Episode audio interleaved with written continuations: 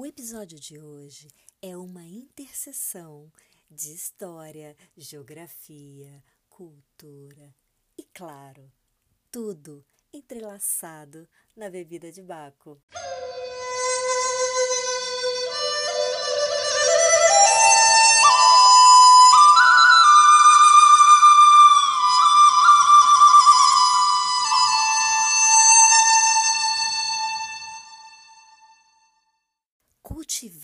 E vinificar as uvas fazem parte da cultura e da tradição da Geórgia.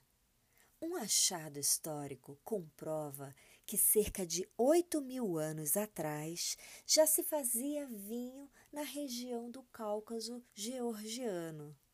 Essa descoberta foi graças à técnica de carbono que foi aplicada em oito ânforas encontradas por arqueólogos e que continham resíduos de ácido tartárico, que nada mais é que o DNA do vinho. Localizada na Europa Oriental, a Geórgia faz fronteiras com a Rússia, com o Mar Negro, com a Turquia, com a Armênia e com o Azerbaijão.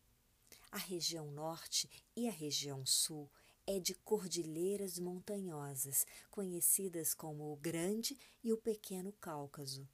A região do centro é um amplo vale e é de onde se encontram as principais regiões de produção vitivinícola desse país.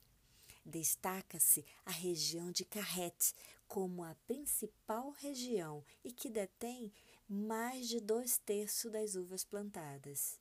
A Geórgia possui um total de 18 denominações de origem controlada. O povo georgiano conservou bravamente a sua identidade nacional, mesmo sobre a imponência do urso branco, a União Soviética, por tanto tempo em seu território. No ano de 1970, a União Soviética era a terceira maior produtora de vinho do mundo.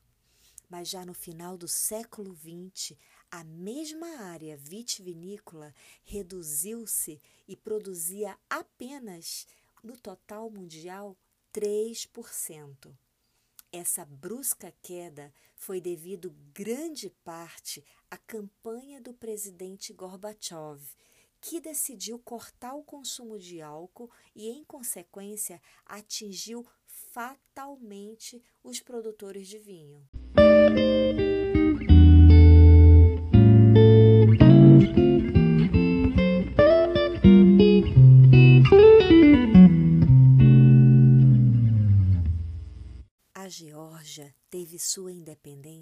Em 1991 e, com a queda da União Soviética, nessa época, inúmeras vinícolas haviam sido fechadas e muitas outras abandonadas por falta de demanda do mercado.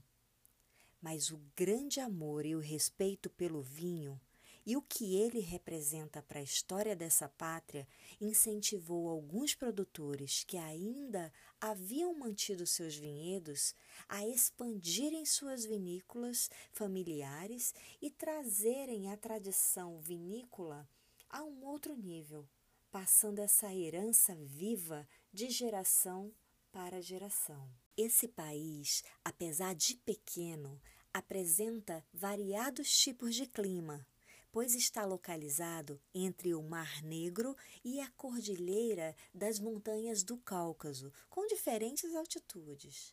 A região próximo à zona costeira apresenta clima ameno e de grande índice pluviométrico. Já nas áreas de montanha, apresenta clima alpino e seco. Essas cadeias de montanha atuam como uma barreira natural e protetora contra o ar frio vindo do norte. Na Geórgia, além do clima especial, existe uma diversidade de solos ricos em minerais que criam condições naturais únicas para o cultivo da uva. É uma pátria de riquezas de conhecimentos sobre a uva e o vinho, onde esses se convergem entre ver claramente a longevidade, a potencialidade e o valor nutritivo da casta saperave.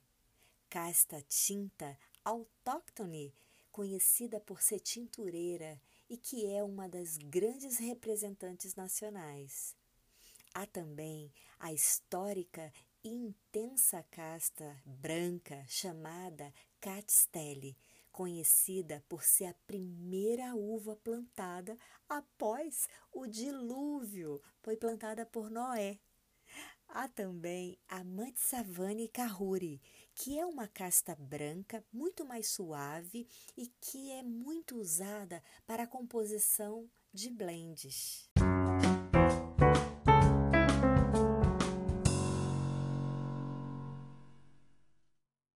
O método Kevre merece um parágrafo à parte.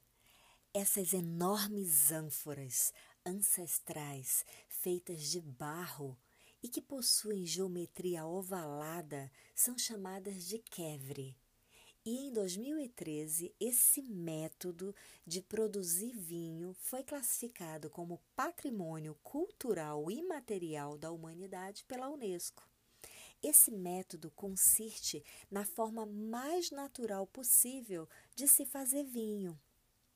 Após a época da vindima, os cachos de uvas são pisados inteiros em grandes toras de madeira e depois colocados nesses grandes vasos chamados quevres, com tudo, com película, com engaço, com ramo não são adicionados qualquer tipo de produto. A fermentação ocorre somente com a ação das leveduras indígenas e sem interferência. Os quevres ficam enterrados e são lacrados com cera de abelha. Podem ter vários tamanhos, 220 litros até 1.200 litros ficam em processo de fermentação de 5 a 8 meses. E após isso, o enólogo ou o winemaker que estiver fazendo o vinho decidem se já pode ser engarrafado ou se enviam esse vinho para estagiar em outro jarro de quebre por mais algum tempo.